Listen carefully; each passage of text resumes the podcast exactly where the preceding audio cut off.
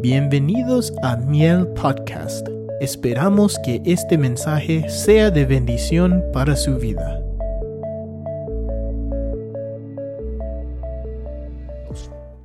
Muy bien, vamos entonces a prepararnos, hermanos, vamos a, a meditar en la palabra del Señor. Tenemos un buen tiempo por delante y así podremos nosotros, ¿verdad?, eh, recibir el consejo de la palabra. Mire lo que dice el capítulo 4, verso 1 del libro de Miqueas, estamos, ¿verdad? Miqueas capítulo 4, verso 1 en adelante.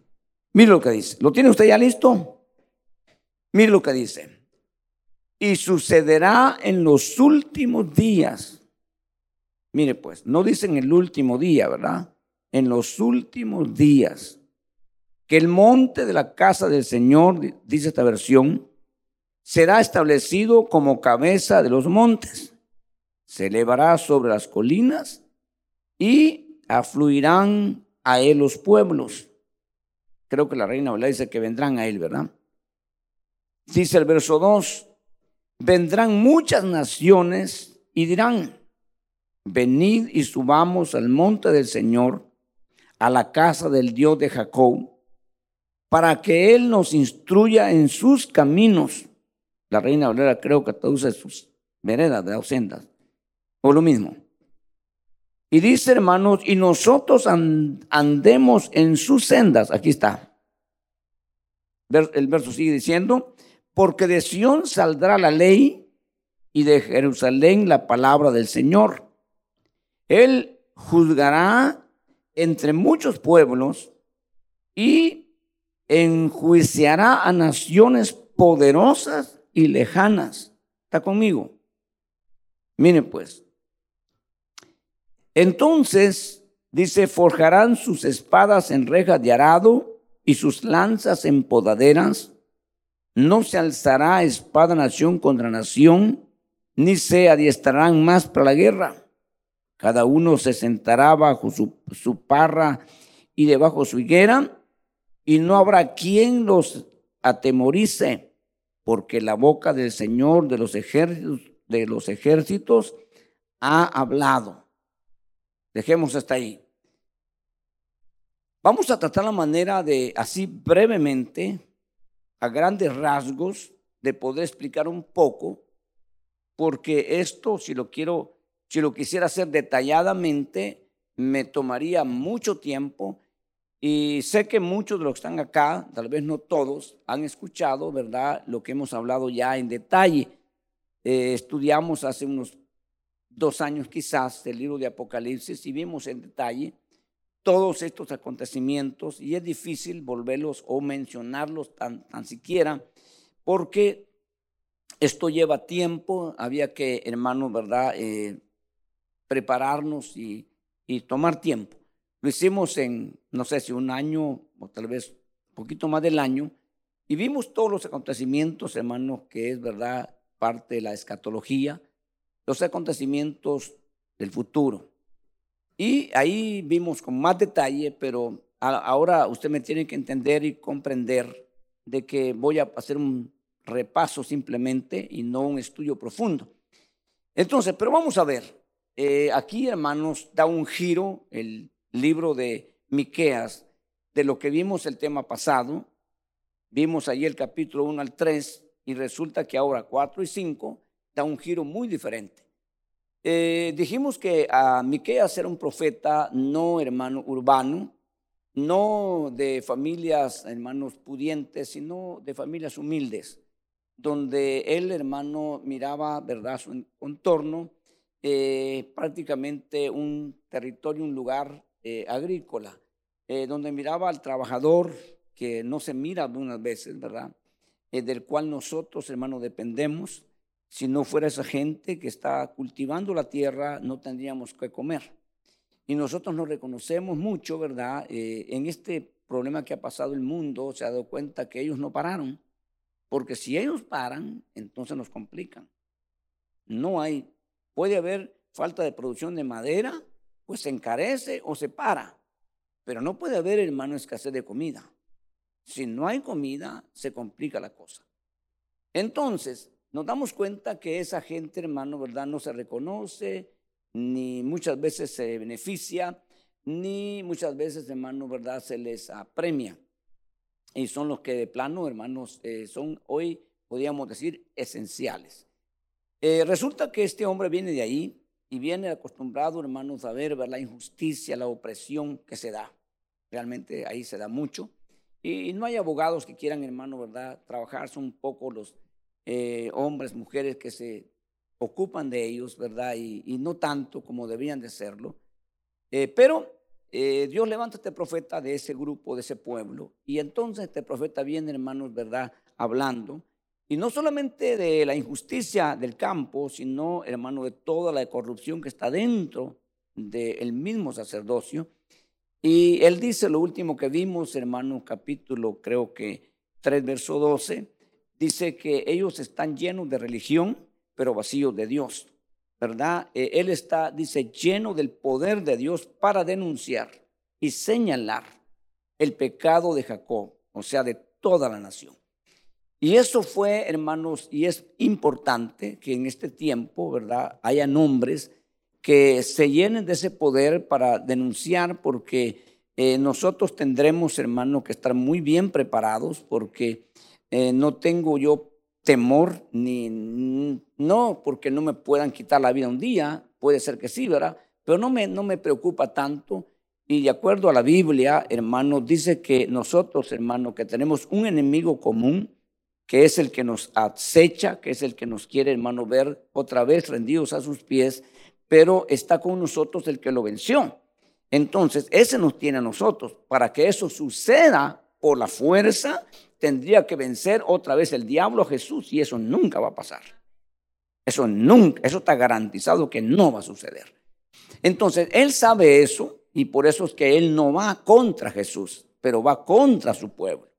Porque su pueblo es, pues, somos hombres y nosotros, hermanos, ¿verdad? Somos gente muchas veces descuidados. Y en un descuido, él toma ventaja. Y por eso es que nosotros tenemos que estar alerta y seguir los consejos, que es dos cosas, ¿verdad? Y esas dos cosas, al seguirlas usted y yo, nunca fracasaremos. Esas dos cosas fueron dichas por Jesús, velad y orad. Y no entrar en tentación. Pero como nosotros no hacemos eso a veces, estamos ya metidos en la tentación. Y entonces, hermano, Él toma ventaja de eso. Pero como pueblo de Dios tenemos que nosotros, ¿verdad?, prepararnos. Entonces, resulta que ahora da un giro el, el, libro y vamos viendo que hoy está este hombre campesino, hermanos, viendo algo de parte de Dios que ya lo vieron otros profetas. Ya tenemos nosotros referencia, acuérdense que Isaías era contemporáneo de Miqueas. Y resulta que Isaías recibe, hermanos, varios detalles que Miqueas no recibe, pero Miqueas recibe otras cosas que Isaías no recibe. Entonces se hace un complemento ¿verdad? En la revelación para que el pueblo tenga amplitud. Pero sucede algo que espero que usted y yo no vaya a ser una realidad. Y, atiéndame bien, por favor, escuche bien. ¿Y qué es lo que sucedió en la época de, de Isaías, por ejemplo, también de Ezequiel, verdad? Podemos verlo en Miqueas, pero ¿qué es lo que sucedió? Sucedió, hermanos, en que el pueblo perdió una cosa. Eh, perdió una cosa muy importante, que es lo que mucha gente está perdiendo hoy. Y espero que usted atienda, entienda y cuide de eso. ¿Qué es lo que se pierde? Antes de perder la fe, antes de perder, antes de tirar todo, ¿qué es lo que se pierde? Se pierde la sensibilidad, ¿verdad? La sensibilidad espiritual. No la sensibilidad almática que la tenemos por naturaleza. Nosotros tenemos una parte sensible, que está ahí en nosotros, pero es la parte almática, lo que se llama psico, ¿verdad? O eh, en el caso de enfermedades psicosomáticas. Entonces, nosotros tenemos esa parte, hermanos, que la tenemos todos y somos sensibles, aún el más malo. Hermanos, los narcotraficantes hacen obras de caridad, ayudan a gente. Pero cuando se miran así, la necesidad, ayudan, aunque son malos y están destruyendo a medio mundo, pero tienen esa parte sensible. Pero no estoy hablando de esa parte, estoy hablando de la parte espiritual. Hermano, la sensibilidad espiritual, que ellos no la tienen, están muertos en ese sentido. Entonces nosotros hemos sido vivificados en ese punto y tenemos que cuidar de eso. Ahí están muchas cosas, hermano, que nosotros tenemos que entender. Y partiendo de ahí, tenemos que ver nosotros, ¿verdad, hermanos? Este, que de ese, en ese canal o en ese carril, como usted quiera eh, decir, hermano, nos va a nosotros Dios a enseñar, nos va, hermano, a elevar, vamos a poder entender muchas cosas. Pero como ellos lo perdieron, hermanos, voluntariamente, entonces Dios, hermano, se dio cuenta de eso y entonces empezó Dios a hablar, pero en otra forma. ¿Y qué forma usó Dios? Lo dice Isaías, lo dice Ezequiel y aún vamos, no directamente. ¿Qué es? Voy a hablarles, dice Dios ahora, pero lo voy a hablar en parábola. O sea, ¿qué es una parábola? Es, hermano, un proverbio difícil de interpretar. Es en, en otra parte de la Biblia se llama enigma. Entonces, que no cualquiera lo va a entender. Y especialmente la gente que está mal, ¿verdad? No va a entender, aunque tiene ahí la verdad, pero no la entiende. Nosotros tenemos que, hermano, pedirle a Dios y nosotros tenemos hoy algo que no tuvo nadie antes, que se llama, hermano, ¿verdad? Espíritu Santo dentro de nosotros. Y ese Espíritu Santo, hermano, produce en nosotros unción. Y dice, según Juan, dice, esa unción a ustedes les enseña. Y por eso es que tenemos que mantener eso, nosotros luchar por eso. Entonces, resulta que ellos tuvieron información, no la entendían. Y eso es, y eso es crítico en la vida del pueblo hoy, que no entienda. ¿Qué hace la gente cuando no entiende algo? ¿Cuál es su reacción inmediata? Pierde interés. No le interesa, no, no está entendiendo. Entonces pierde interés. Y eso es crítico cuando, cuando sucede con la palabra. Porque nosotros podemos perder interés por cualquier cosa, pero nunca por la palabra. La palabra tiene que ser algo que nos llama la atención algo que estamos nosotros interesados, algo que nosotros estamos identificados. Y así vamos creciendo espiritualmente, porque cuando se pierde el interés se pierde mucho. Y no solamente en el sentido de entendimiento, sino que delante de Dios. Por eso es que la gente indiferente delante de Dios no dura mucho y va a terminar mal. Por eso que tenemos que luchar nosotros por eso. Y cuando nosotros miramos interés, hasta uno, ¿verdad? Cuando mira interés en alguien, uno le ayuda. Pero cuando uno mira que no tiene interés, aunque sea su hijo, aunque sea su esposo, aunque sea quien sea, no tiene interés, entonces ya no hay ganas de ayudarle. Pero cuando hay interés, uno saca fuerzas para ayudarle.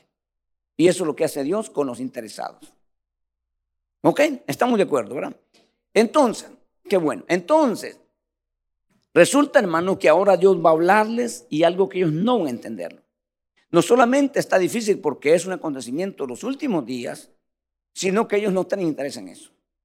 Y empiezan a comportarse feo, horrible. Y entonces viene Dios, hermano, viene Dios diciendo que, hermano, y en lo profundo ellos se alegran y ellos quieren eso. ¿Por qué? Porque les está diciendo Dios que un día ellos van a ser la atención mundial. ¿Quién no quiere eso? ¿Verdad? Hermano, ellos dicen, dice Dios, ¿verdad? Que ese lugar, geográficamente hablando, va a ser la atención mundial. De ahí va a venir todo el mundo y Dios va a juzgar ahora a las naciones poderosas y las naciones lejanas. ¿Verdad? Este país es la primera potencia mundial pero se ha mantenido tanto tiempo porque ha sido afín a Israel. Le han ayudado a Israel. Están en pro del pueblo judío. El pueblo, el pueblo judío. No así las otras, los otros candidatos a ser potencia mundial, como es Rusia, como es China, como es Irán. Todos esos países quieren ser un día ser una potencia mundial, pero no están de acuerdo con Israel. Entonces, el día que lo logren, ya se imagina usted lo que va a pasar. Y va a llegar un día, hermano, que lo van a intentar. Y van a pensar que con el número, porque en el número es la gloria del rey, dice. O sea, entre más gente tengamos, entonces somos más fuertes según los hombres, pero no según Dios. Dios es un Dios de muchos y un Dios de pocos. Así de que Dios no depende de la cantidad. Y nosotros no debemos depender de eso. Como pastores no debemos, no debemos de depender del grupo. Debemos depender siempre de Dios. Ya sea con un grupo grande o un grupo pequeño, depender de Dios. Porque si nosotros dependemos del grupo, o entre más grandes somos más fuertes, más poderosos y más importantes. Y eso no es así. ¿Verdad? No es así. Entonces, resulta, hermanos, que usted sabe, ¿verdad? Que eh, precisamente la batalla del Armagedón va a ser un ejército de 200 millones de soldados. Y eso significa atemorizar a quien se ponga enfrente. Pero el que está enfrente en ese entonces no es un hombre, es Jesús. Iban a ser derrotados. Pero eso no es parte del tema este, ¿verdad? Entonces, ahora resulta que este hombre llamado Miqueas viene, hermano, y recibe de parte de Dios y les va a enseñar aquí lo que va a suceder en esos tiempos. Y ellos, hermano, no les interesa. Ellos no se, ellos no se motivan. Pero resulta que Dios va a tener que notificar. Eh, las notificaciones no significa que es una solución o a veces ni siquiera una oportunidad para poder ayudarle o para poder resolver el problema.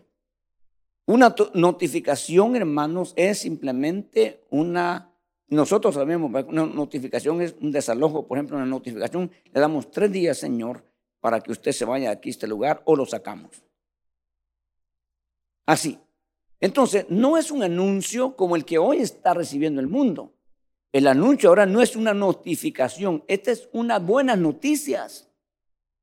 Si te arrepientes, te salvo. Si te arrepientes, no te condenas. Esa es la buena noticia que ahora hay.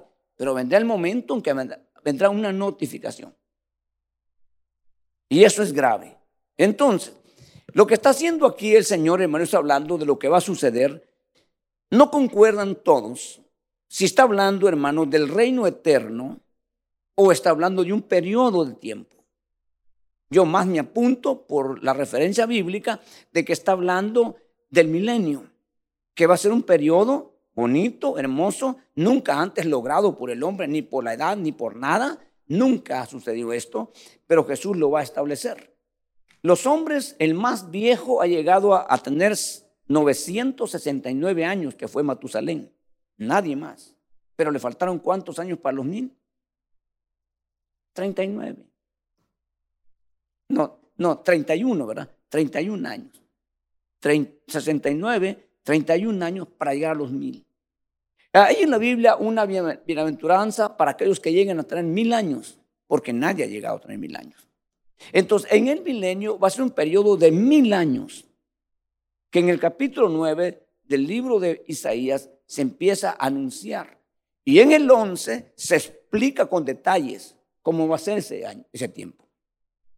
Donde en el capítulo 11, hermanos, empieza a decir del verso 6 en adelante que va a haber una situación, hermano, tan bonita que no van a ver, los animales dejan de ser carnívoros, porque en el principio no eran carnívoros. En el huerto no había muerte de animales ni de personas. Entonces no se podían comer los unos a los otros. Eso surgió después del pecado, donde los hombres, donde los fieras y los hombres se volvieron carnívoros. Eh, en el dato, hermano, de la anatomía, eh, está comprobado que el hombre no fue diseñado para ser carnívoro. No es eh, el diseño desde la garganta, hermanos, al final no es el hombre eh, diseñado para ser carnívoro. Por eso que la carne daña mucho el estómago, porque dicen ellos que tarda siete días para digerir y desechar lo que usted comió. Sin embargo, los, leones, que son animales más grandes y más fuertes, cuando miden, hermanos, realmente y su recorrido de su intestino son más pequeños que el de nosotros, porque ya son diseñados para ser carnívoros. Entonces, resulta, hermanos, que ahora viene, ¿verdad? Y dice que el, el, león y el cabrito comerán paz, eh, eh, pasto juntos, dice Isaías 11 en adelante, o 11, 6 en adelante. Y empieza a hablar con más detalles que no menciona Miqueas, pero está hablando de ese tiempo. Entonces, donde vendrán, hermanos, naciones y pueblos Porque ahí, hermanos, estará Jesús, no reinando. ¿Verdad? Porque se tiene que cumplir la palabra que le dijo Dios a Isaías, a, a David, hermano, que un descendiente de él se iba a sentar en su trono y lo iba a perpetuar. ¿Verdad? Entonces, resulta que en ese tiempo, espero que usted me logre entender lo que estoy yo tratando de explicarle así, rapidito. Y eso es lo que está diciendo, hermanos, eh, prácticamente Miqueas ahora, que ese periodo va a ser y el centro eh, de atención va a ser, hermanos, ese lugar llamado Jerusalén y específicamente Sión. Entonces, desde ahí se van a dictar todas las leyes, pero no va a ser un asunto, hermano, de, evangelismo. Eso se acaba, porque Dios trabaja por dispensaciones y la dispensación de la gracia se termina. Cuando eso da, ya no es gracia, es otro trato que Dios está haciendo. Y ahí es, hermano, que si se mueren a los antes de los mil años, pierden. Y el pecado es ahí, pecan y se mueren inmediatamente.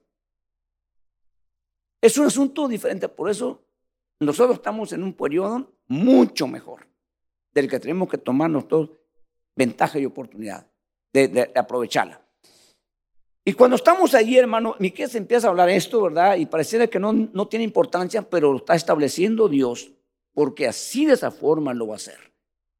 Entonces, Miqueas también menciona, hermano, de que va a haber una invasión y que el pueblo va a ir, hermano, a un lugar que por hoy no es nada. No es nada. ¿Por qué? Porque el dominio ahorita, quien maneja todo esto y quien muestra todo el poder es el reino asirio. Pero Miqueas también dice que el reino asirio se va a acabar y que va a surgir el, el imperio babilónico, como lo hizo Daniel con el babilónico para el medo persa. Se va notificando qué va a pasar. Mire pues, y Daniel no solamente habla del descenso babilónico, el, surgimiento medo persa, sino que habla de cuatro imperios hasta el final, que va a ser un imperio que va a perdurar, que es el imperio romano, que está hasta el día de hoy. O sea, tenemos que poner atención no nos interesa tanto porque, hermano, no estábamos en ese tiempo, ni, pensamos estar acá, pero nos interesa conocer el tiempo de nosotros. Para que nosotros, hermanos, después miremos y digamos, bendito sea Dios que tuvo de mi piedad y yo me puse, como decimos nosotros, las pilas. Y entonces ya estoy de este lado. Y así es lo que nosotros debemos, hermanos, ¿verdad? Procurar. Eh, esto es a, largos eh, a, grandes rasgos. No estoy detallando porque no tengo el tiempo, porque tengo que seguir con el capítulo que sigue. Entonces, resulta, hermanos, que esto lo explica Miqueas y el pueblo de Israel no le interesa. Entonces, como ellos no tienen interés y ellos siempre procuran trasladar, y esto sucede, querramos o no, Usted no puede decir, hermano, eh, yo eh, de repente eh, decidí cambiar de rumbo genéticamente. Usted no puede hacer eso. Usted no puede hacer eso porque la genética se hereda y va de generación en generación. ¿Estamos de acuerdo en eso? Ok, entonces no solamente la genética, sino que arrastramos lo que se llama, hermano, asuntos ancestrales, deficiencias que está hoy la ciencia tratando de reparar.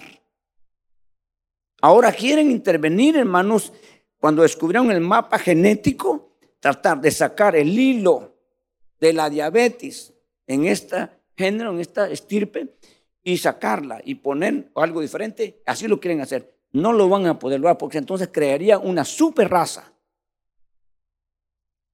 Y ya lo intentaron anteriormente y hermanos fallaron alterando la genética a tal grado que Dios tiene que intervenir. En Génesis 6, usted da cuenta que el hombre quiso hacer eso, Hitler quiso hacer eso, Hitler quiso cambiar el color de los ojos y muchas cosas.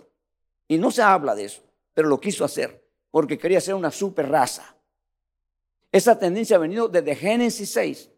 Sigue y va a seguir más adelante. Entonces, ¿qué pasó en Génesis 6, hermano? Se, se, mezcló. Allá no era eh, científicamente, sino una mezcla. Y dice que los hijos de Dios se metieron con las hijas de los hombres. Y como producto salieron personas raras, se llaman seres híbridos. Cuando se mezcla, hermano, un caballo, no, pero un burro con una yegua, sale una mula o un burro. Pero inmediatamente como la genética se cruzó, ya no pueden reproducirse. Usted no mira que una burra, una mula tenga hijos, queda como híbrida. Esos son los animales por el hombre. Entonces, resulta que en ese, en ese estado se producen seres híbridos, pero muy peligrosos. Y resulta que Dios tuvo que intervenir, destruyendo a toda esa generación, porque si lo deja a estas alturas, ¿cómo estuviéramos? Entonces, esto ya ha pasado, pues. Entonces, ahora resulta, hermano, que eh, esto sigue, no quiero meterme en ese lío. Pero resulta que, hermano, ahora nosotros estamos en un tiempo en el que nosotros sabemos, hermano, que estamos, ¿verdad? Y por eso Dios a nosotros nos dice, nos dice de otra forma. Por ejemplo, nosotros somos hijos de Dios, ¿verdad? ¿Verdad que sí? ¿Cuántos son hijos de Dios? Levanten la mano los hijos de Dios. Levanten la mano en alto, así los hijos de Dios, hijos e hijas de Dios. Muy bien. Ok. Nosotros, hijos de Dios, tenemos prohibido, prohibido, oiga bien, mezclarnos con los que no son hijos de Dios. Eso lo dice la Biblia. Ahora yo le pregunto, ¿lo respetamos? No. Y por eso que estamos viendo ahora, hermano, esta reproducción difícil. ¿Ok? Y los que están colaborando son precisamente los hijos de Dios, porque no, respetan. Dios ya no lo dijo, lo explicó bien claro. Pero si nosotros respetamos, entonces nosotros no vamos a lamentarnos. Ahora yo le pregunto, si se casan dos hijos de Dios, consagrados, convertidos, y usted hágame el favor de responderme ahora, ahora sí, de veras. Yo le pregunto, ¿no tienen problemas? Gracias. Hay problemas, ¿verdad? Hay batallas, hay luchas, porque resulta que nos damos cuenta que la mujer es muy diferente a nosotros y nosotros también, y ellas ven que nosotros somos diferentes. Así de entradita. Y por eso que hay un libro que dice, ¿verdad?, que el hombre de Venus y la mujer de Marte. Allá vinieron, dice ese libro, haciendo la comparación. Entonces resulta que, hermanos, nosotros tenemos problemas, pero como tenemos un mismo espíritu y tenemos un mismo sentir, nos arreglamos rápido. ¿Me explico? A veces nos enojamos, hermanos, pero al rato no podemos dormir, no podemos vivir, tenemos que perdonarme, disculparme, y ya se arregla. Eso es bueno. No lo puede hacer el mundo. Ya dicen, no, no, ya se acabó, ya, y se acabó. O si se arreglan, se arreglan ficticiamente, superficialmente. Y el problema sigue y se refleja en los hijos. La frustración de mamá surge en los hijos. Eh, la agresividad del papá surge en los hijos. Y después ya son una familia complicada. Aquí no hay nadie. Ok, entonces resulta, hermanos, que ahora nosotros, ¿verdad? Vamos rumbo y tenemos que prepararnos. Porque eso ellos fracasaron porque no entendieron. Entonces resulta que los judíos, ellos involucran generaciones futuras. A veces para bien y a veces para mal. Uno de los errores, errorazos que cometieron los judíos, errorazos, hermano, y le voy a probar aquí, no le voy al verso porque usted lo sabe, Hermano, que cuando Pilato le dijo a ellos, hermano, así le dijo Pilato, le dijo, eh, yo soy limpio de esta sangre inocente, hablando de Jesús. Esa sangre sea recobrada a ustedes, le dijo, a ustedes, caerá sobre ustedes, le dijo, le dijo Pilato a, a los judíos. ¿Y sabe qué dijeron ellos? Sí, que caiga sobre nosotros y sobre nuestra descendencia. hasta el día de hoy siguen con ese problema. Hasta el día de hoy. Para que entienda lo que estoy diciéndole ahorita. Cuando ellos fueron insensibles, dijeron a nosotros no nos importa lo que diga Dios, no nos importa, ni a nuestros hijos. Entonces afectaron generaciones futuras. Cuando Jesús apareció, empezó a esa generación que ya no tiene nada que ver con aquellos, en el sentido literal, pero les dijo, hermanos, les voy a hablar en parábolas para que se cumpla lo que dijo Jeremías, Isaías. ¿Cuántos años? Muchísimos años atrás. Hermanos, para que viendo no vean y oyendo no oigan y no entiendan con el corazón y se arrepientan y los perdone. Mire qué grave es esto, pues. Por eso que cuando tú te consagras, cuando yo me consagro, cuando yo me decido, estoy de, de una forma inyectando en mi generación lo positivo, lo correcto, lo santo, lo de Dios. Y eso cuesta, pero a la larga se mira. A veces lo reconocen los hijos cuando uno se muere. Mi papá era una persona bien entregada hasta cuando se murió. Pero cuando vivía, decía un religioso, fanático, así le puede decir el hijo. Pero si el papá se mantiene, se mantiene, cuando se muere reconoce. Un poquito tarde, pero lo reconoce. Ahora resulta, hermano, que ellos perdieron. Ellos perdieron. Y resulta, hermano, que para ellos esto es una parábola. No le entienden. Y espero que para usted esta predicación no sea una parábola. Porque así lo es. Esta crítica a la cosa que usted logra entender por lo menos algo. Por eso me estoy deteniendo, voy despacito porque quiero que lo entienda. Porque esto es muy importante para usted, no en el sentido literal, sino en el sentido espiritual. Entonces, como el tiempo ya se me avanzó, hermano, resulta que yo tengo que dejar esta cosa aquí porque estoy nada más haciendo un comentario, prácticamente un resumen de este capítulo, porque, hermano, nosotros tenemos que seguir con el otro. Y usted ya lo leyó se dio cuenta que estoy diciendo, hermano, ¿verdad? Esto eh, es así, pues, y si no, pues entonces usted lo puede refutar y usted lo puede, hermano, ¿verdad? Este, eh, preguntar o discutir como usted quiera. Eh, como ellos no entendieron, para terminar el capítulo, vemos el verso 9, le pregunta así, ¿verdad? Ahora, ¿por qué gritas tan fuerte? ¿No hay en ti? ¿Ha perecido tu consejero? ¿Que el dolor te aflige como mujer de parto? Y empieza a decirle. ¿Por qué?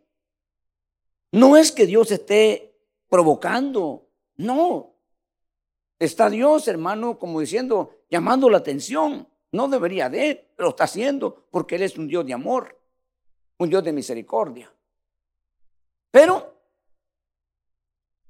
Sucede, hermanos, que si nosotros que exigiéramos y pidiéramos a nuestra forma, en un tema que yo voy a compartir, o alguien de ustedes va a compartir, un tema, un estudio, un bosquejo, el orden es, para hacer un bosquejo es, nombre del tema, luego voy a hacerle, hermano, ¿verdad? Una introducción, voy a explicar brevemente el desarrollo de lo que voy a decir, y voy entonces con el punto 1, punto 2, punto 3 y punto 4 si quiero tocar cuatro puntos. Voy a tocar dos puntos negativos y dos positivos para poder ver el aspecto negativo y luego el positivo. Porque si lo dejo con el negativo, ustedes queda bien, entonces nos hundimos todos, no hay salida. Tiene que haber una salida. Aún en la Biblia dice que Dios, cuando llega la prueba, también da la salida. No nos deja ahí metidos, ¿verdad? ¿Verdad que así es Dios? Entonces, pero sería absurdo que yo empiece con el, el punto 3 y luego por último termine con el punto 1. Me confunde y digo, bueno, ¿cómo está la cosa, verdad?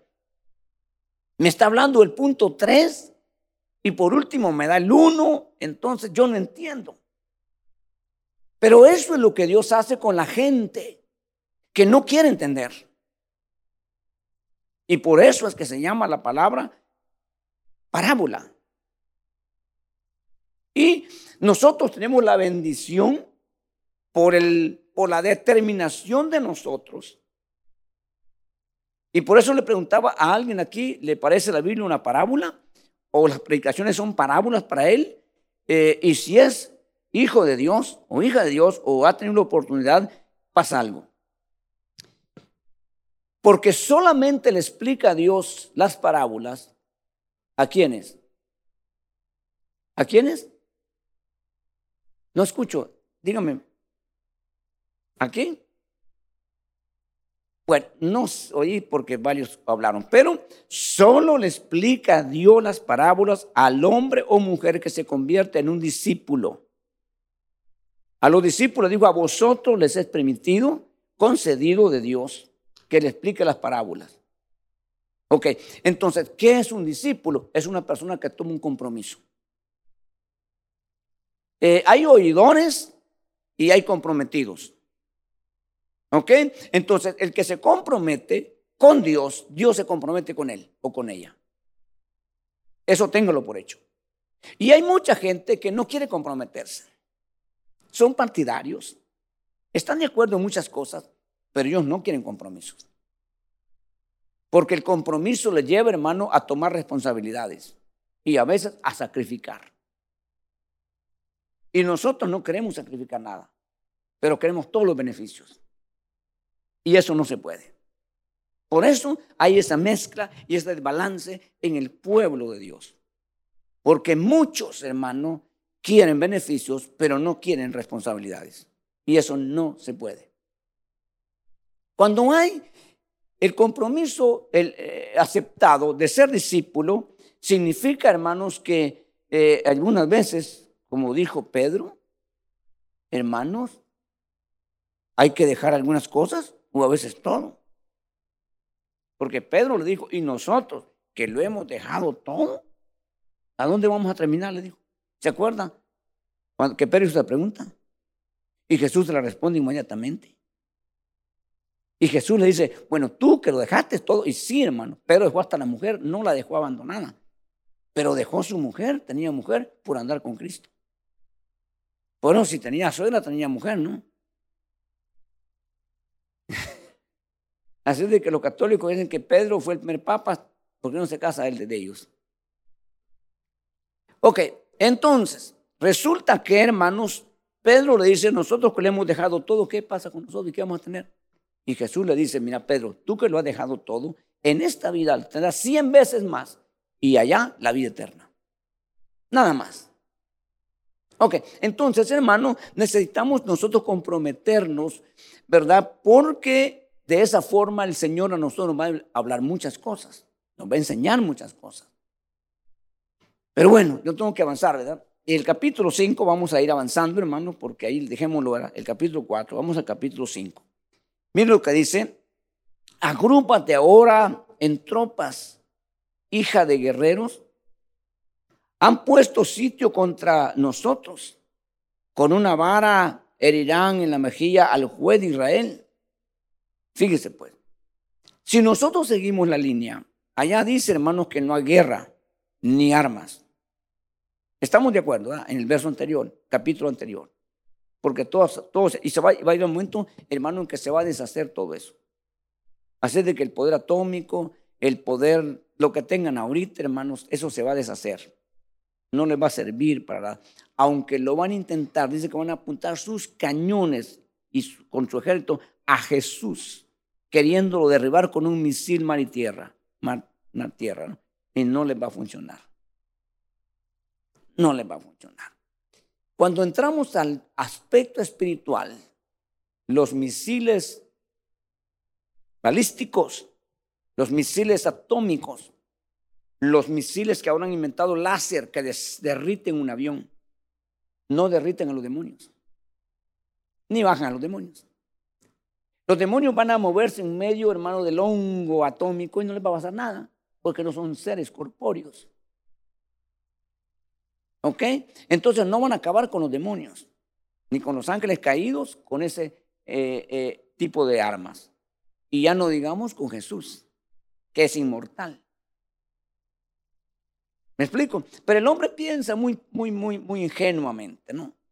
Nosotros sabemos ahora, por la palabra, que es otro tipo de guerra, que ya estamos nosotros peleando, que no se combate, como dice hermanos el libro de Efesios, nuestra guerra, nuestra batalla no es contra carne y sangre, sino empieza a ser contra potestades, principados, huestes y gobernadores. Son cuatro poderes malignos que no se pueden derribar ni con misiles ni con bombas. Pero hay una sola arma que usted la tiene, que es la palabra de Dios. Amén. Esa palabra que usted tiene, sí, hermano, hace que el demonio se sujete. Y usted dice, en el nombre de Jesús te vas y se tiene que ir. Amén, amén. ¿Estamos de acuerdo? Hermano, es algo, es, es, algo eh, temerario para los que no han estado en este asunto, ¿verdad? En inglés creo que es scare, me, me asustó, me asusta, hermano. Pero es bonito cuando tú miras que la palabra de Dios tiene poder. Cuando los demonios hablando feo, hermano, pero tú dices en el nombre de Jesús te vas y se van. No disparaste ni una bala, pero salió huyendo el demonio. Porque el arma que tienes es un arma poderosa. Es un arma que destruye fortalezas no humanas, sino espirituales. Ok, entonces, fíjense pues, resulta que aquí dice, hermanos, el verso 2, pero tú, Belén, de Efrata, o, pero tú Belén, Efrata, que quiere decir la palabra eh, pequeña. Eh, dice el verso que sigue, hermanos, aunque eres pequeña entre las familias de Judá, de ti me saldrá el que ha de gobernar en Israel, y sus orígenes son desde tiempos antiguos, desde los días de la eternidad. Nosotros, hermano, y mucha gente no le gusta, y yo entiendo, no quiero yo provocar, ni quiero yo, hermanos, instigar de ninguna forma, porque yo no sé el nivel que tengan. Pero la, la, Biblia habla de lo que se llama preexistencia. ¿Qué es preexistencia? Algo que ya existió, que, no es, que su origen no es aquí que lo estamos viendo. Cuando nosotros entramos a esa doctrina, la preexistencia, y ese punto es un punto ciego para muchos y no lo entienden y, sus mentes a veces quieren explotar porque quieren entenderlo con la mente, cuando la mente, por muy grande que sea, es simplemente finita. Usted, sabe lo que significa la, la palabra finito, ¿verdad? Finito no es así, finito, no. Finito quiere decir que tiene, que tiene tope. Que ya no, que ya no puede. La palabra infinito es, no tiene fondo, no tiene término. Entonces, la mente es finita, aunque es muy amplia, pero es finita. Y cuando entramos a este mundo y a este punto, la mente ya no da. Y entonces nosotros nos quedamos perdidos porque la mente ya no nos ayuda. Pero nosotros tenemos que entender que más grande que nuestra mente es la palabra que tenemos. Y que esa palabra es importante que nosotros, hermanos, la creamos. Creamos en ella. aferrarnos totalmente, no parcialmente, totalmente.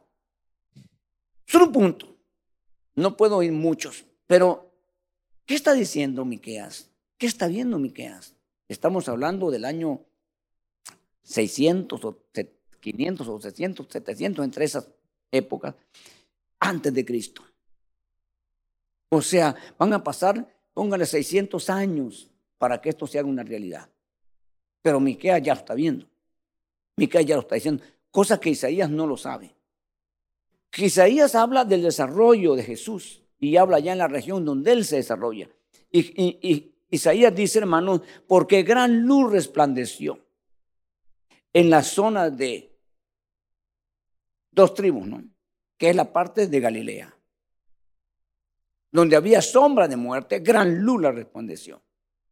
Eso dice Isaías, pero no dice el lugar exacto como Miqueas, que va a ser eh, Belén, Efrata, donde va a surgir, hermano, un gobernador, porque es lo que dice esta versión, no sé cómo dice la reina Valera, pero no dice rey, sino un gobernador, porque es un gobernante que va a ser un asunto, hermanos, en que va a tener que, entenderlo usted y yo porque nos conviene, esto nos conviene a nosotros.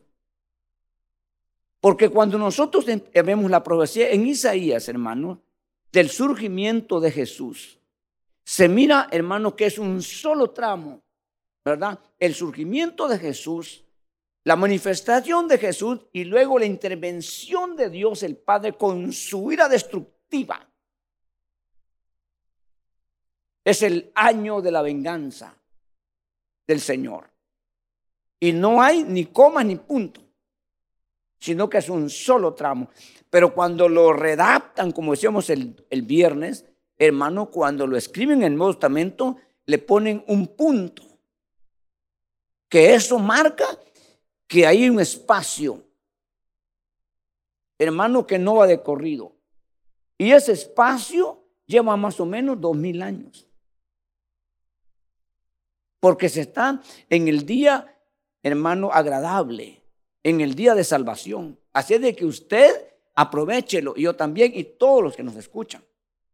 Porque cuando venga el día de la venganza, no, van a correr todos, pero no habrá escape. Hoy está la puerta como en el arca abierta, en, en la época de Noé, quien quiera entrar. Quien quiera entrar. Entonces, pero cuando se cerró el arca, vinieron todos, entraron ni uno. De seguro, hermanos, que cuando vieron edad que uno de los animales que se consideran más torpes o tontos, según nosotros, es el burro, por eso no seas burro. Entonces, hermano, el burro iba caminando, hermanos, y le dijeron, ¿y este burro para dónde va? ¿Y burro para dónde vas? Dijo, me han dicho que entre. Y el inteligente, hermanos, que le preguntó y que tenía, hermanos, mayores ventajas, no va, no entra, no entiende. Y el burro, que supuestamente, supuestamente animal más torpe, según ellos, está entrando. Y a la última el burro se salvó y el otro se ahogó. Y esto está pasando hoy en día. Esto está pasando hoy en día. A nosotros nos llaman tontos. Nos llaman hermanos un montón de cosas. Pero estamos dentro. Los científicos no van a venir porque los científicos piensan que nosotros, hermanos, nos, nos convencieron. Nos lavaron el cerebro y por eso nos tienen aquí encerrados. Pero ellos son científicos. Ellos no van a dejarse dominar por ningún mensaje de un charlatán, dicen. ¿Ok? Entonces, ahí déjenos. Conociendo el espacio y tantas cosas, hermano, se van a quedar. Ok, pero déjenos ahí, ¿verdad? Entonces resulta, hermano, que ahora está anunciando este hombre campesino por revelación de Dios, exactamente el lugar donde van a ser el Mesías. ¿Y qué es lo que va a suceder con el Mesías? Entonces, aquí, hermanos, damos cuenta que en esta ocasión, volviendo al, capítulo anterior, ¿por qué destruyen sus instrumentos de guerra? ¿Sabe cuánto vale un F-35 hoy? Un avioncito de eso, ¿sabe cuánto cuesta? Ya no es, hermano, el F-14, creo que comenzaron, F-15, F-16. No, estamos hablando ahora, hermanos, de un avión súper, súper destructivo. Es un avión, es una máquina de guerra. Millones de, millones de, dólares, millones vale. Hermano, ese avioncito, y ese avioncito es capaz, hermano, de soltar un misil y, se, y anteriormente se soltaba el misil y agárrense los que están abajo, porque el misil va directo a impactar el lugar donde lo soltaron. Pero ahora no. Desde el avión el misil sale y después tienen todavía la capacidad de moverlo. Para allá, para allá, donde quieran. Se puede ahora manejar el misil que ya no tiene, hermano, dominio humano. Pero por la tecnología tiene un cerebro que lo pueden manejar. Entonces, hermano, terrible eso este nombre. Pero cuando se den cuenta que este asunto ya no tiene valor, esto ya no sirve. Entonces, pues ni modo, hagamos arados para cultivar la tierra, porque ya no sirve. Ya no tiene sentido estar invirtiendo millones de dólares. Esto no sirve. Y ahora, hermano, va a establecerse un dominio no con armas convencionales. Ya no se va, hermano, a amenazar con un cañón para borbandear el país o la nación que no vaya, sino que ahora es un asunto diferente. Ya con todo lo que tenemos después nosotros, hermano, Dios dice, no quieres subir a Jerusalén, no te obligo, no tienes que venir a la fuerza, pero sin embargo, yo soy el que decido que te llueva o no te llueva. Y dice que la nación que no suba, no le llueve. Y eso no se maneja ya con la tecnología humana. ¿Sabe usted, hermano, que hay nubes sin agua, condensadas, que se van y se van y se van y se van, y no, no llueve? Se mira la nube, ¿verdad? Y no llueve. Entonces, pero ahora han inventado un químico que el avión entra a esa nube y desparte el químico y entonces cae la lluvia. Dijeron uno de ellos, dijo, eh, uno de ellos dijo, hermano, tenemos la tecnología para hacer que la nube se derrita y nos caiga el agua, pero no tenemos la tecnología para hacer la nube. Y eso nunca lo van a tener, porque eso lo maneja Dios. Y ese Dios es el que nosotros hemos estado adorando, hemos estado alabando, hemos estado bendiciendo. Aleluya. Ese Dios que tiene capacidad, poder absoluto, total dominio sobre todas las cosas. Pero que te dice a ti, ¿me das permiso entrar a tu corazón? Mire usted, hermano, por eso dice un salmo, que el Señor se humilla al mirar desde los cielos a la tierra. Hermano, imagínese al que yo, al que usted un día creó y al que, como usted le dijo a su hijo, hijo, me das lugar en tu casa. No, no, no, no, no, no. Get out of here. No, no, tremendo, ¿no? Mire pues, entonces resulta que estamos viendo algo tan especial, tan bonito, que sucedió ya. No es que va a suceder, sino que ya sucedió. Y confirmado por ellos mismos por ellos mismos. Yo le pregunto a usted, hermano, ¿en dónde quedaría la mente, el corazón de los doctores de la ley? Doctores porque eran estudiados, porque eran preparados. Porque, hermanos, cuando Jesús fue sentenciado, usted sabe, ¿no, hermanos, que él lo agarraron en Jerusalén?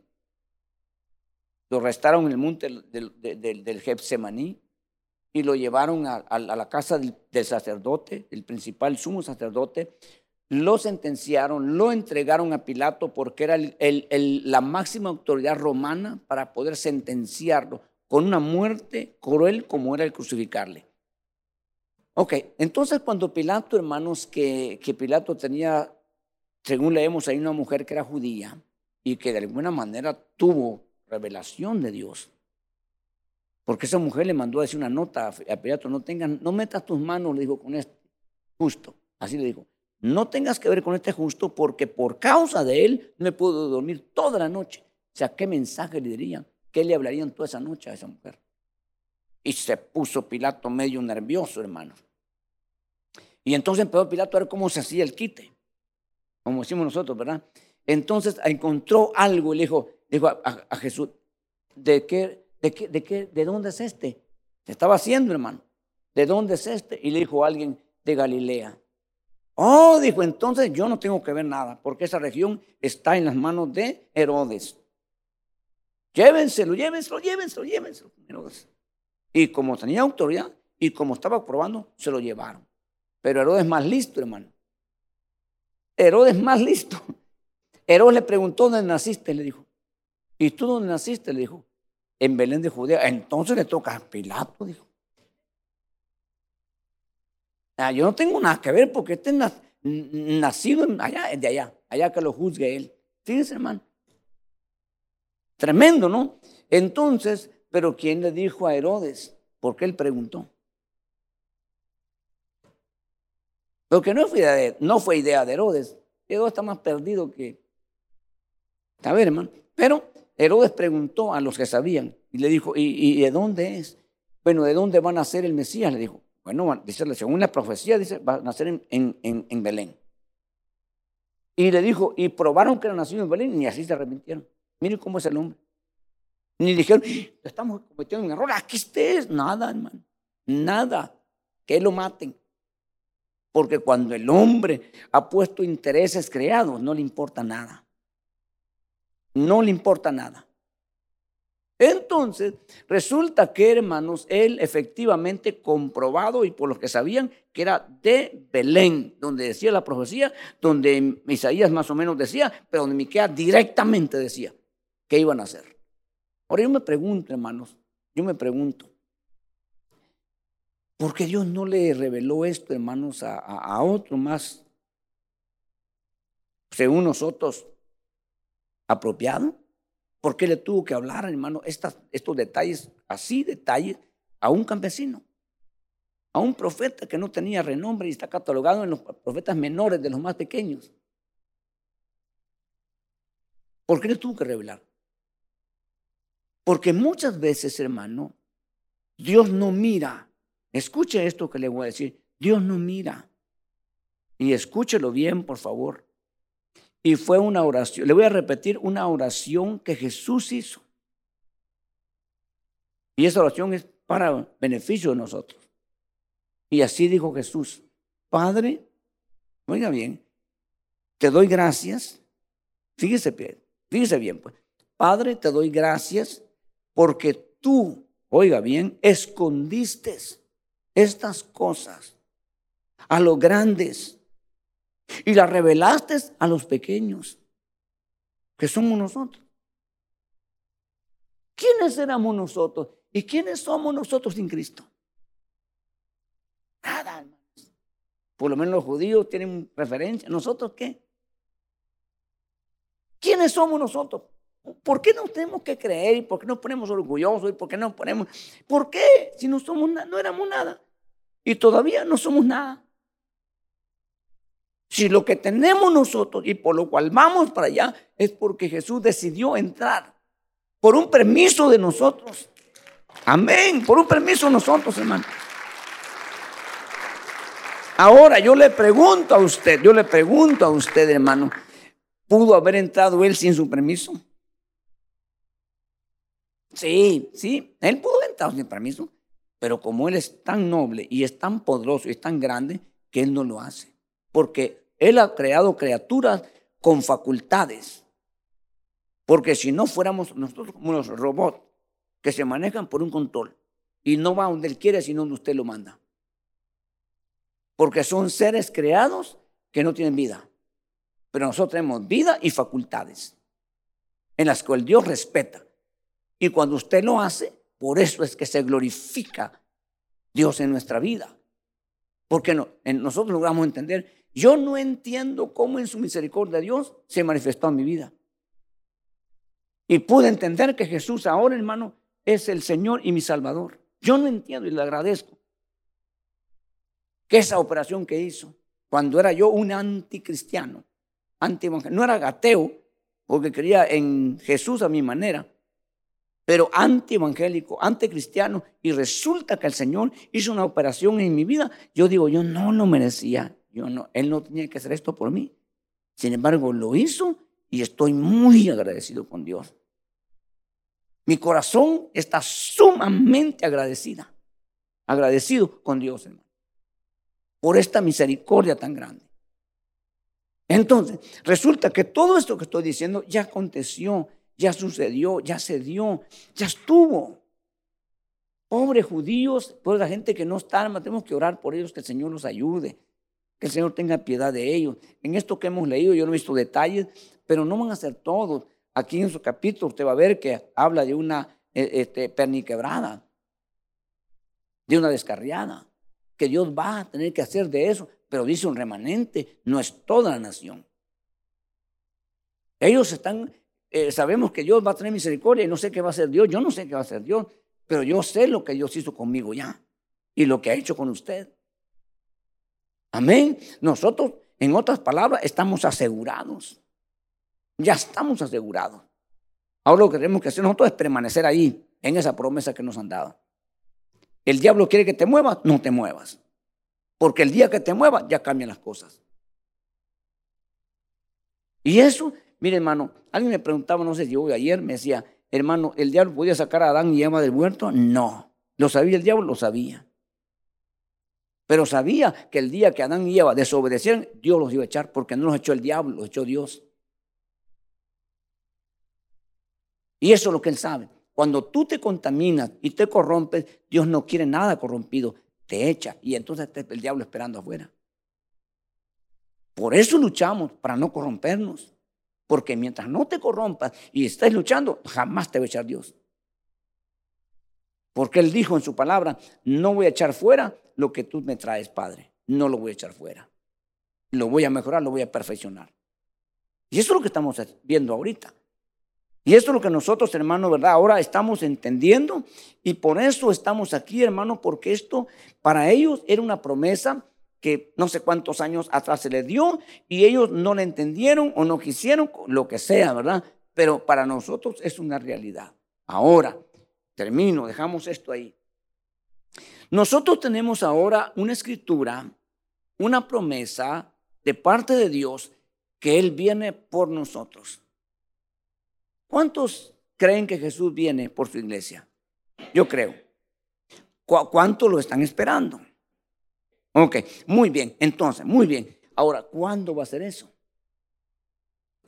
No sabemos. Han pasado dos mil años y como dice Pedro y Judas, se van a levantar personas de en medio de la iglesia diciendo, eso ya lo oímos, qué ratos. En este caso dice, desde que nuestros padres vivían. Y no ha sucedido. Si nosotros dejamos nuestra mente ir por ahí, podemos también ser candidatos y convertirnos en eso. Pero cuando nosotros ponemos nuestro corazón en esa palabra que no sabemos, entonces nuestro corazón estará firme, esperando esa promesa. Y lo que vamos, lo que hemos visto que va a ser, hermano, para Israel Dios, lo vamos a ver nosotros desde un espectáculo, vamos a ver de una plataforma muy diferente, que es un espectáculo glorioso. O sea, nosotros si perseveramos, si luchamos, si le obedecemos, nos sometemos, aunque nos llamen tontos, aunque nos llamen hermano lo que quieran, nosotros estamos con esa promesa, hermano, que, que es una sola promesa y tenemos un montón de acechadores que nos acechan, que se burlan. Pero nosotros vamos a agarrarnos de esa promesa. Porque el día que esa palabra se cumpla, que se va a cumplir, el día que esa palabra se haga una realidad, hermano, esos que se burlan y esa gente, hermano, que no entiende, se van a lamentar. Pero usted que perseveró, usted que luchó, se va a gozar. Porque usted va a entrar a una dimensión única que nunca antes se ha hecho. Ahora, ¿usted cree esto, hermano? No, de veras lo cree. Porque si no lo cree, está en graves problemas. Esto no lo digo yo, no lo inventé yo. Si yo lo hubiera hecho, ríase. Si lo hizo, hermanos, el apóstol Pedro, el apóstol Juan, quien sea, riamos, nos podemos reír, no hay problema.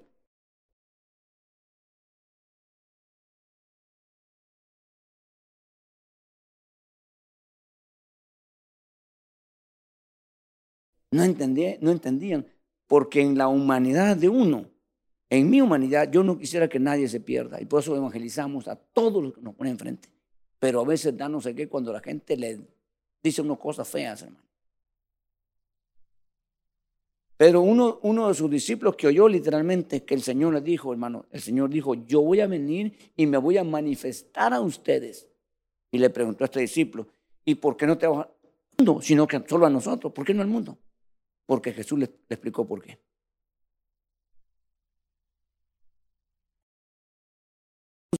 Nosotros tenemos esa promesa. Y esa promesa dice la Biblia que no avergüenza.